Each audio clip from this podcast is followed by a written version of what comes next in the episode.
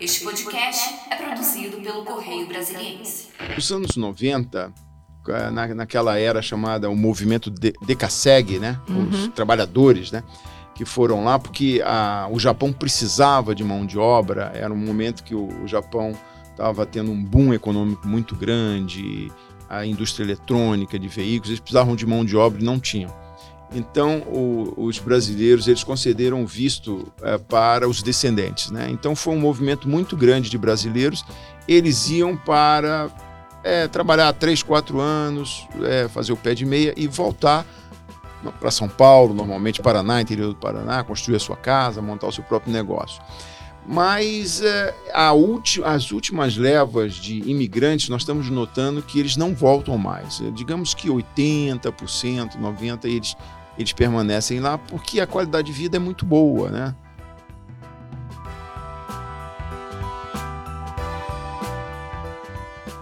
Embaixador, muito obrigada por estar aqui com a gente. A gente queria saber um pouquinho mais sobre como é que vivem os, esses brasileiros lá, né? O senhor estava aqui, no, estava conversando um pouquinho antes, que o senhor é, estava aqui não não não, não presenciou, né, esse ter, último terremoto que teve lá, né, em, no Japão. O senhor poderia falar um pouco como é que estão os brasileiros lá? Eles estão estão bem? Como é que a gente pode só para começar? Lugar, é, eu queria dar um bom dia a todos, é, agradecer a Rosane e o Samuel e também a gentileza da Ana do B, né, diretor de redação do Correio, que me fez esse convite. Estou muito feliz porque estou é, retornando à minha cidade, né, considero Brasília a minha cidade, embora esteja morando no Japão. Mas, enfim, eu estou há três anos uh, no Japão, como cônsul do Brasil, em Hamamatsu, né, como você bem observou no início é a cidade mais brasileira do, do Japão. É, o senhor até trouxe é, aqui para a gente um, uma, é, uma logomarca, um, uma né? Logomarca. Bem interessante. Fizemos outras também em Hamamatsu, onde o Brasil acontece. São Hamamatsu, 10 mil brasileiros 10 que, mil brasileiros, né? Que vivem lá, né? Exato. Na província de Shizuoka, né, que é a minha jurisdição, são 30 mil. Mas uhum. na cidade, 10 mil. Mas, enfim, a grande maioria trabalhadores de fábrica. Nós temos é, fábricas de autopeças, é, temos fábricas, a Honda, Suzuki As e outras empresas, né? Empresa, uhum. Também a, a, nós temos a maior fábrica de instrumentos musicais do mundo, que é a Yamaha Music. Também tem outras, é a Roland, Pianos Kawai. Então, os brasileiros trabalham muito nessas fábricas. É uma comunidade trabalhadora, uma comunidade vibrante, ordeira, que uhum. não, não traz nenhum problema. Bom, recentemente tivemos né, o, o terremoto. terremoto. no primeiro do, do ano. Primeiro né? dia do. Pois é. Ano, mas e não foi... aconteceu na, na, nossa região. A nossa Ai, região fica na, no, no, no Pacífico, aconteceu no, no mar do, no, no mar do, do Japão, é, na outra província, mas as informações que nós temos é que não atingiu assim praticamente ninguém da comunidade brasileira. E o Japão é muito preparado, né? Nós temos cerca de 1.500 terremotos por ano. E, e depois do, do, grande terremoto e aquele acidente nuclear de Fukushima, que uhum. já fazem 12 anos. 12 anos é, já, passa. O Japão se preparou muito, né? Então, é, eles são talvez o país mais preparado do mundo para é, desastres naturais, terremotos, tsunami. Então eles têm todo o protocolo, já tem tudo preparado. Num, uhum. Enfim, na, outro dia eu estava contando na, na minha sala eu tenho uma mochila de é, primeiros socorros e o capacete para quando acontecer o terremoto. Não é se, né? Quando. Se, quando. quando e, acontecer. E eles são frequentes lá, os de menos é, intensidade? Não, pequenos, né? Eu peguei uhum. algum, dois ou três pequenos, mas é, como eu falei, nós temos um, todo mundo tem uma mochila, né? É, preparada, capacete, e nós temos uma área de evacuação na minha, no, no próximo ao consulado. Nós temos um, uma área em que se acontecer a gente tem que ir ir para lá, em evacuar, né? E na minha, na, no meu bairro também, que é uma escola pública, é um terreno, é um campo de futebol amplo. Então a gente está uhum. já sempre, tá sempre preparado. preparado. Exato. Tá sempre alerta, como diriam é. os escoteiros. E, e, nós vamos, e se acontecer, nós, a prefeitura é muito bem preparada e tem serviços em português, né? Dada a grande quantidade de brasileiros. Então eles informarão é, ao consulado, eles darão informações é, sobre o paradeiro né, da, de, de, eventuais vítimas e, e o estado uhum. né, da, das pessoas, e eles transmitirão isso em português, o que fica mais fácil, né? Porque quando acontece um, um, evento desse, as pessoas ficam ligando, os familiares ficam ligando do Brasil querendo notícias, né? Muitas vezes a gente não tem. Mas, uhum. enfim, nós temos um funcionário muito bem preparado no consulado que fez um curso de um ano da Defesa Civil. Então, nós estamos, assim, preparados para uma situação como essa. E uma visão ampla, qual é o perfil do brasileiro que sai é, do território e vai até o Japão? Eles passam geralmente quanto tempo? Dois, três anos? Ou hoje já tem brasileiro que diz, não, vou ficar? É, isso é uma pergunta muito interessante, Samuel, porque nós estamos tá mudando nessa né, perspectiva. Nos anos 90, na, naquela era chamada o movimento de, Decaseg, né? Uhum. Os trabalhadores, né? Que foram lá porque a, o Japão precisava de mão de obra. Era um momento que o, o Japão estava tendo um boom econômico muito grande, a indústria eletrônica de veículos, eles precisavam de mão de obra e não tinham. Então, o, os brasileiros eles concederam visto é, para os descendentes. Né? Então, foi um movimento muito grande de brasileiros. Eles iam para é, trabalhar três, quatro anos, é, fazer o pé de meia e voltar para São Paulo, normalmente Paraná, interior do Paraná, construir a sua casa, montar o seu próprio negócio. Mas é, as últimas levas de imigrantes, nós estamos notando que eles não voltam mais. É, digamos que 80%, 90% eles, eles permanecem lá porque a qualidade de vida é muito boa, né? Hoje Japão, tem quantos brasileiros morando lá nós mesmo? Temos é, 207 mil brasileiros 207. morando no Japão. Bastante, é. né? Então, é uma das maiores comunidades né, brasileiras exato. fora é do Brasil. Das, talvez da terceira ou quarta maior comunidade é, brasileira, de brasileiros no mundo. Então, nós temos verificado esse fenômeno. Os, os brasileiros que, que têm ido ultimamente, eles vão para ficar, né? Vão para ficar, muitos compram casa, apartamento, e muitas vezes, né, situação uh, econômica do Brasil nos últimos, nas últimas décadas, nos últimos anos, né, a questão da violência, a violência Isso pesa. urbana, né? Viol... E lá você tem uma qualidade de vida assim inigualável, né? Pouquíssimos... Mesmo com terremoto. É, não, digo, pouquíssimos roubos, pouquíssimos assaltos. Então, você... o brasileiro, mesmo trabalhando em fábrica, ele tem uma qualidade de vida muito superior qual à que, que ele tem aqui. Qual que seria a renda média do brasileiro lá? Agora em você reais. me pegou, você me pegou, eu acho. Dá para viver bem? Dá, dá para viver bem. É, é, é, eles, eles pagam por hora. As, as fábricas ah, tá. não pagam, você não tem muitas vezes como aqui naqueles direitos trabalhistas, né? Você trabalhar 8 horas, você ganha 8 horas, trabalhar 10 ou 12 horas, você ganha por hora. Pode trabalhar no final de semana, de madrugada. Eles têm, então, têm férias, acho que duas semanas por duas ano. Semanas por duas semanas por ano. E os trabalhadores, eles não são vinculados às empresas, eles são, digamos, todos terceirizados. Eles são contratados pelas chamadas empreiteiras. Não, não tem nada a ver com empreiteira no Brasil são intermediários de mão de obra ah, que tá. contratam e colocam eles nas empresas é, que é, necessitam mão de obra.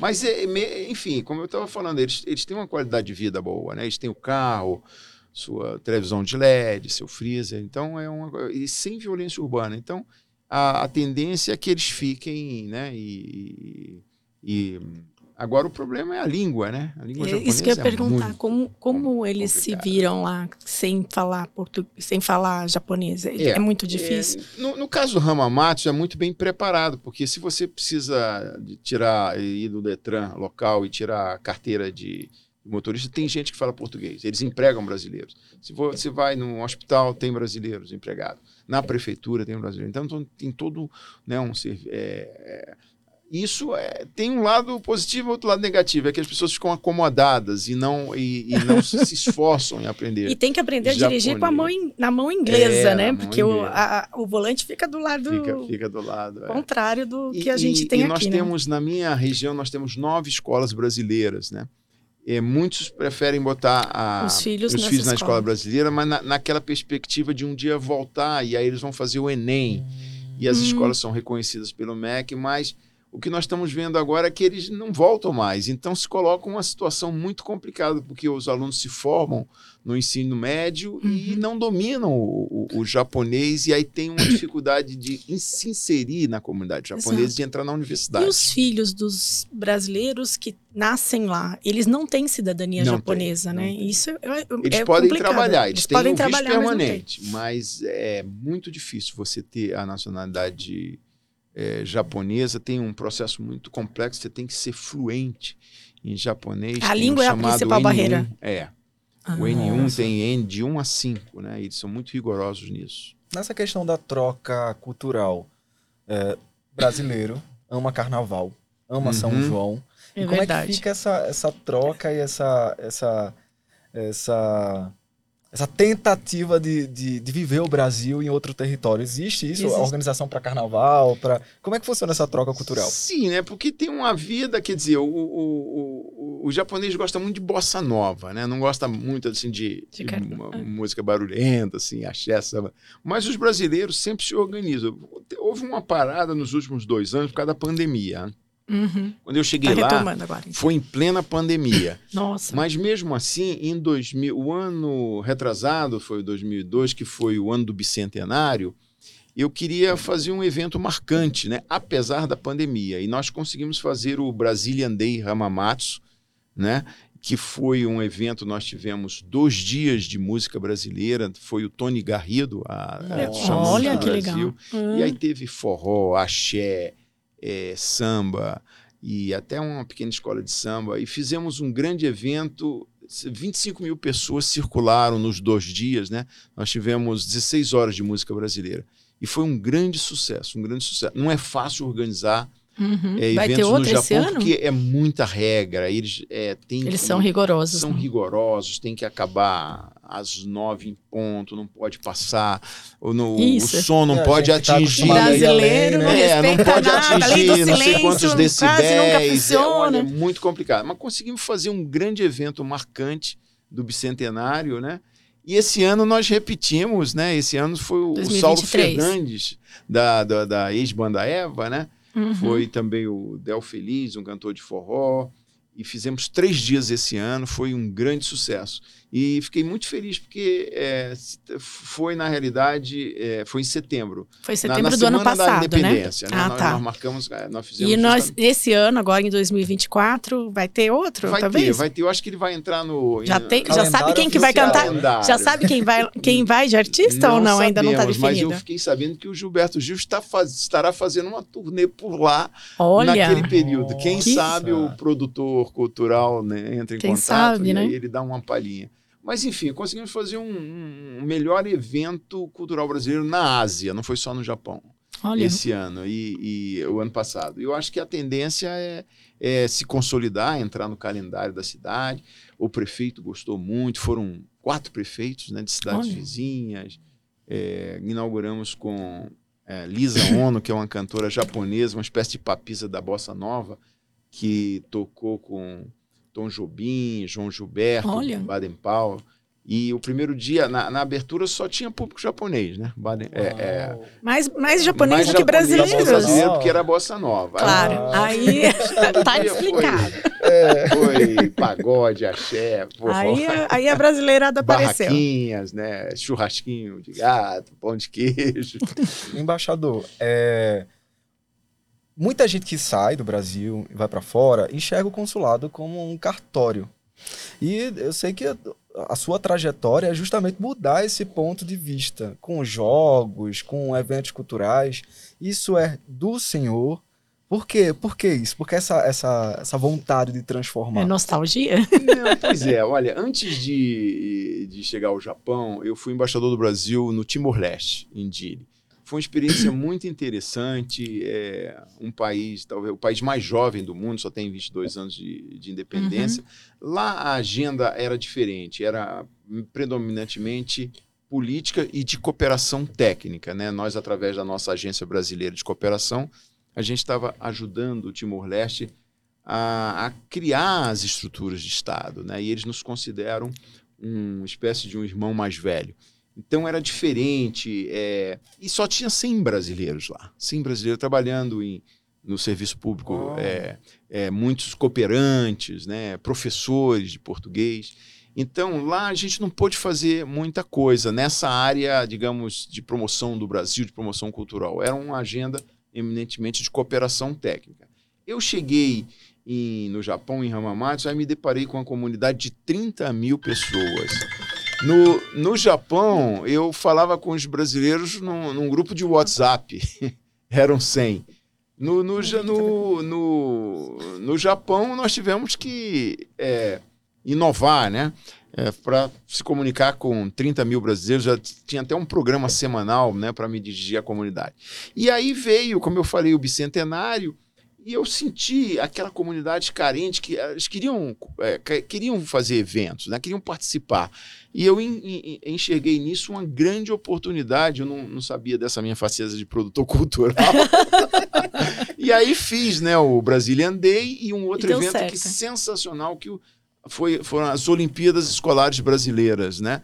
Nós conseguimos juntar este ano 900 crianças de 8 a 18 anos Uau. num dia, eh, praticando uma- uns- umas 15 a 20 modalidades no estádio de Fukuroi, um estádio padrão FIFA, onde o Brasil ganhou da Inglaterra na Copa de 2002.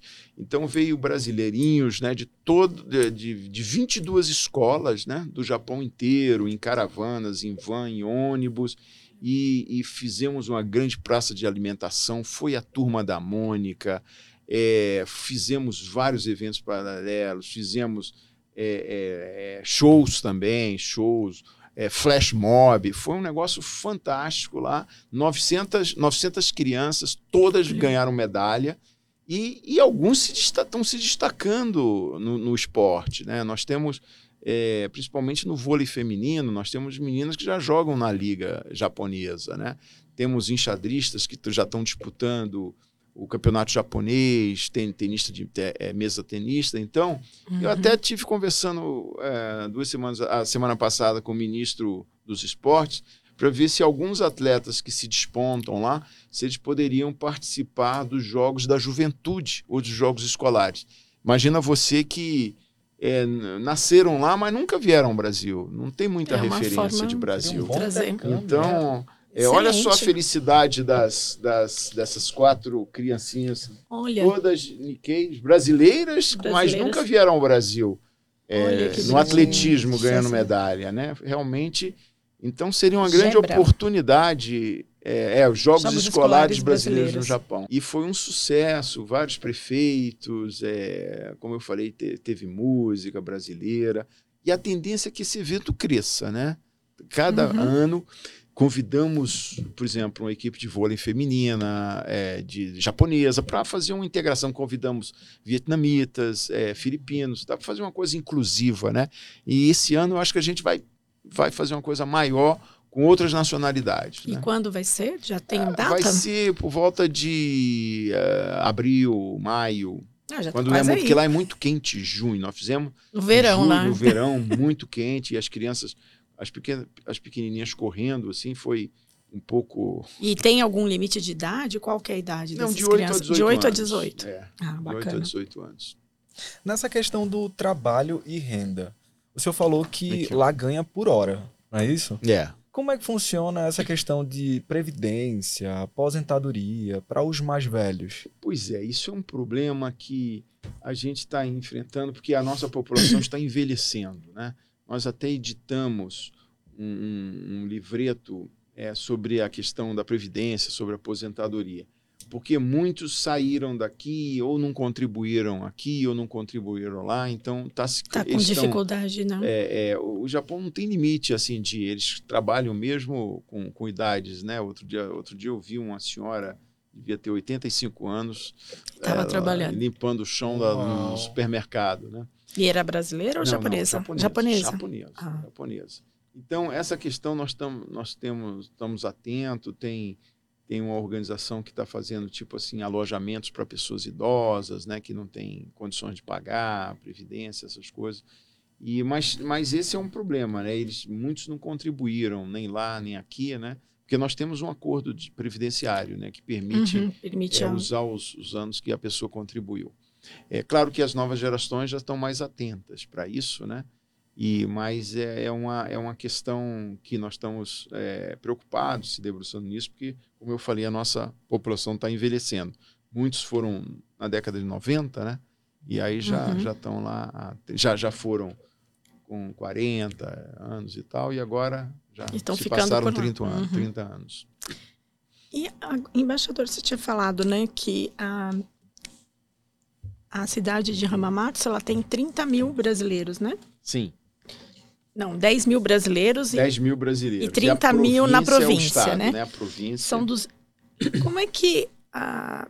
E para esse ano, existe uma expectativa de pedidos de visto? Como é que é o processo para quem se interessa ir para o não, os, os, descendentes eles podem ir ao Japão, têm residência, Filhos e podem netos, né? trabalhar né? uhum. até a terceira geração, né? Até a terceira geração que é, que é chamada os os é, os sansei, né? Sansei. Agora estamos negociando com o governo japonês para abrir para a quarta geração, os yonsei.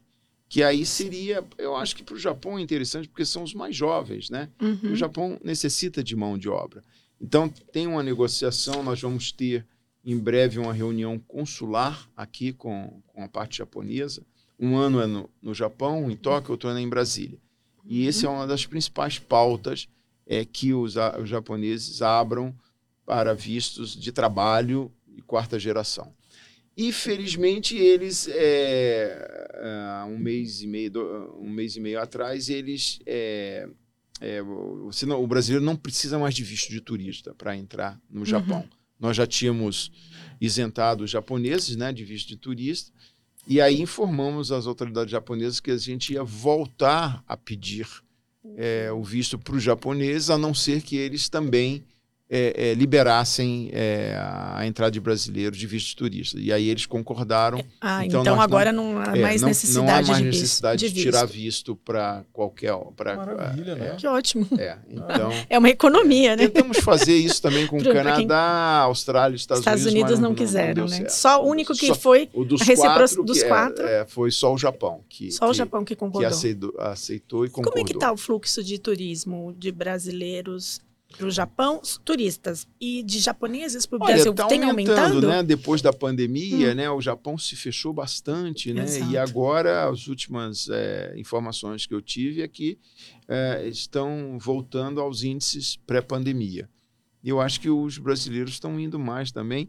O que dificulta é a distância, né? E o é. custo, né? É do outro lado do mundo. É né? mais de um dia de viagem, né? É, Ou dois é. até, dependendo das escalas. é. E os japoneses, eles têm aqui a maior colônia né, no mundo. É enfim, eles têm mais de 2 milhões de São mais de 200 aqui. anos de imigração. É, né? Exato, exato. Então, é, eles é, é, vem muito, principalmente para São Paulo, Foz do Iguaçu, né? É, e brasileiro gosta de muito de sushi, né? Em São Paulo tem, tem é. restaurante japonês como pizzaria. Ah, tem tanto, tanto em São Paulo, por exemplo, eu sou paulista, tem tanto, tem muitos restaurantes japoneses, assim como tem pizzaria, né? É Incrível são as é. inovações também, né? Exato. Que o brasileiro, brasileiro gosta de inovar no né? sushi. É, bota uma é, manga, bota uma mão. Uma, porque lá não tem, não tem essas coisas, né?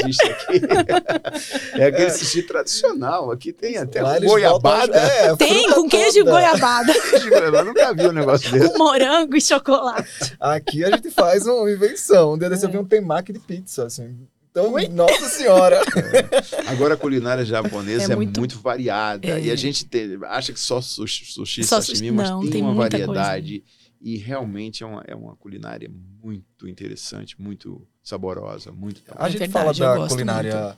japonesa e lá, uma, uma, dúvida também, uma curiosidade. E por lá, eles também inovam no, na culinária brasileira? Como, é, que é essa é que é? receptividade da culinária brasileira? É, os brasileiros têm, são mais, é, normalmente são, são restaurantes brasileiros, né? Que tem, tem restaurantes lá. Nós temos aquela cadeia de churrascaria em Tóquio, Barbacoa, né? Uhum. Mas infelizmente só tem em Tóquio. Na nossa região, nós não, não tem churrascaria. churrascaria, né?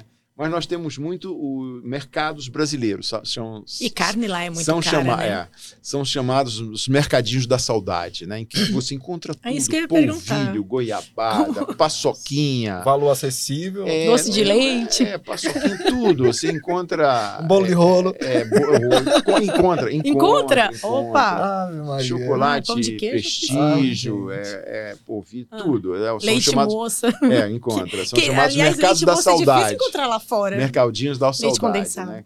Principalmente para a comunidade brasileira, mas muitos japoneses já consomem, né? E, Uhum. e peruanos também. Tem muito peruano também, imigrante peruano. Porque ó, Ah, é? é, é, os, os japoneses também estiveram no, no Japão, né? Tem uma Aliás, a migração muito comida peruana tem muita influência Muita, asiática, muita, né? é verdade. O ce- ceviche, por exemplo. É verdade, é, É. verdade. Nessa questão cultural, eu vou voltar de novo para o cultural. Existe é, um projeto de um centro cultural lá em Hamamatsu. Como, como é que Como tá? é tá? O andamento? É, é uma, é uma ideia, é, porque é o seguinte, nós, eh, eu recebi há dois anos atrás a visita do presidente do Centro Cultural eh, Japonês em São Paulo, do Bunkyo, que Uhum. está situado no bairro da Liberdade, que está lá desde os anos 50, né? Ele foi com a delegação, Renato Chical, e na época nós nos reunimos, eu perguntei, olha, Renato, quantas, ah, quantos bunkyos, quantos centros culturais japoneses tem no Brasil, associações, né, é, e tal. E ele falou que em torno de 400, espalhado Nossa. pelo Brasil, assim, o interior de São Paulo, o interior do Paraná, Belém do Pará, Rio Grande do Sul. E eu, e eu falei, puxa, mas aqui a gente praticamente não tem nenhum centro cultural, não temos nenhum centro cultural até hoje. Nós temos uma associação empresarial em Tóquio, temos o, algumas, eh, né, algumas associações, mas principalmente de pequenas e médias empresas, né?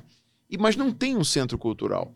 E aí eu coloquei isso em mente, né? Eu falei, pô, isso é um dos projetos talvez o mais ambicioso. Eu não sei se eu vou conseguir, enquanto eu, eu estou lá, é, é, executar, mas é, essa semana que eu fiquei aqui, eu tive no Itamaraty, tive umas conversas, porque o que tinham me dito era o seguinte: não, se tiver é, um centro cultural, o ideal seria em Tóquio. O problema aqui em Tóquio é muito caro, né? Você Um alugar quadrado. um lá é muito- espaço no centro de Tóquio é caríssimo, né? Uma das cidades mais caras. né? E, e na cidade onde eu estou já é uma coisa mais em conta. E eu estou pedindo à prefeitura que nos ceda um espaço. Né? A prefeitura tem espaços ociosos. Eles chegaram até a me oferecer uma escola desativada, mas ficava a 50 quilômetros do centro. Do centro. Ah, era muito Nossa. bonita, tinha uns jardins, um, assim como se fosse numa floresta, mas eu até brinquei, eu falei, só se for a sede campestre, né? mas eu prefiro alguma coisa, mesmo que pequena, no centro, né? Ah, então a nossa ideia é uma coisa simples, começar pequeno, seria uma biblioteca bilíngue, né? Português, português japonês, uma sala multiuso em que a gente pudesse fazer exposições de artes plásticas, de eh, fazer projetar filmes brasileiros e duas salas, uma para reforço do japonês, principalmente para as crianças, né? Uhum. E também o reforço do português como língua de herança, porque eles perdem o português também. né? É, Então, É a gente verdade. quer que eles mantenham o português. Então, essa seria uma ideia, um centro cultural enxuto e tal. Provavelmente eu vou, eu vou também tentar procurar o apoio da, da iniciativa privada ou, ou, eventualmente, até através da Lei Rouanet, como tem na nossa cidade, tem a Suzuki, tem a Yamaha Music, Uhum. e no, lá também tem a Vale do Rio Doce e outras empresas, né? Quem sabe a gente no futuro consiga Tomara, encontrar né? uma é fórmula de, de, de instalar o primeiro centro cultural brasileiro no Japão. Aí o senhor vem aqui de novo no nosso podcast. Ou a gente Contar, vai lá, ou a gente vai cobrir, é. E, e- e- e uma vez criado, a gente pode até fazer uma cooperação, como por exemplo, com o Bunkyo de São Paulo, porque hoje em Uhum. dia é muito mais fácil. Você manda as a pessoas, uma exposição de fotografia, a gente manda, eles mandam por streaming, a gente imprime lá, então pode fazer um- uma, uma cooperação. O senhor tinha boa. falado, qual que é essa questão de distância? Qual a distância de Tóquio para Hamamatsu?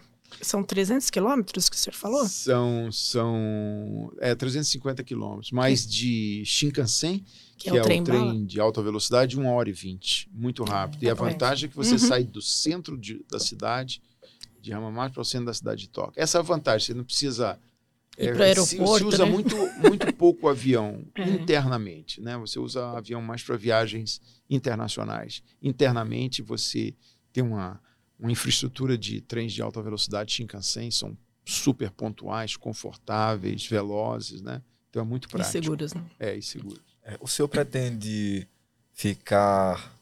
é, tem, tem assim, ah, pretende ficar mais dois, três anos. É, como é que tá aí essa. essa... Pois é, normalmente o tempo que a gente fica num, num- a gente chama num posto, ou numa embaixada, num consulado, ah, é três anos, né? E eu completei três anos agora em. Ih, é, a comunidade lá gosta muito de mim, eu, é, enfim, não somente a comunidade, o mundo empresarial, a, a imprensa comunitária, então eles estão pedindo que eu fique mais tempo. Eu vim a Brasília é, justamente conversar com o ministro para ficar mais. né? E aí? Vamos ver, quem sabe a gente consegue uma, uma prorrogação de mais um ano, né? E aí, teve uma resposta positiva, ainda estamos, embaixador? ainda estamos negociando. Mas o senhor está voltando amanhã já, né? É, é. Mas a princípio Aham. não, é, eu ainda fico por, por mais algum tempo. Tomara que o senhor consiga Vamos, colocar é. os seus planos aí. Pois é, pois é. Eu gosto muito, eu gosto muito de lá. Realmente é, foi uma surpresa muito, muito agradável o Japão, né? A qualidade de vida, né? Uhum. E assim uma população muito correta, muito ordeira, né?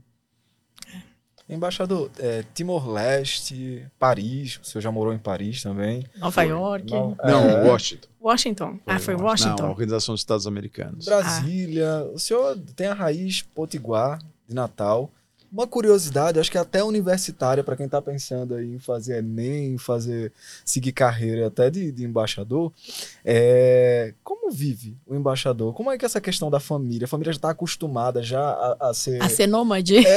Pois é, pois é. é. E, bom, eu, eu nasci em Natal, vim para Brasília com seis anos de idade e fiz toda a minha trajetória escolar é, aqui, no, aqui em Brasília, é, a primária e tal. Fiz a Universidade de Brasília, né, Relações Internacionais. Depois me interessei pelo Rio Branco, um, aliás, um concurso muito difícil, né, exige uma, uma carga de leitura muito forte e tal.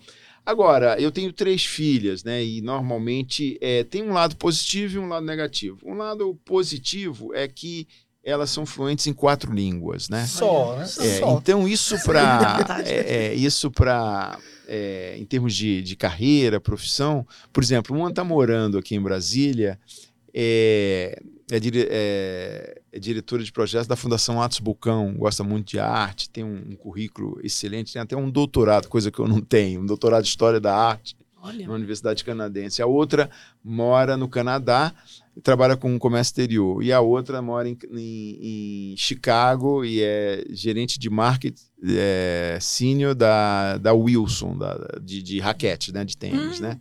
Então, nesse aspecto é muito positivo. O, o aspecto negativo é as constantes mudanças, né? Isso abala um pouco o psicológico, né? Principalmente das crianças jovens, né?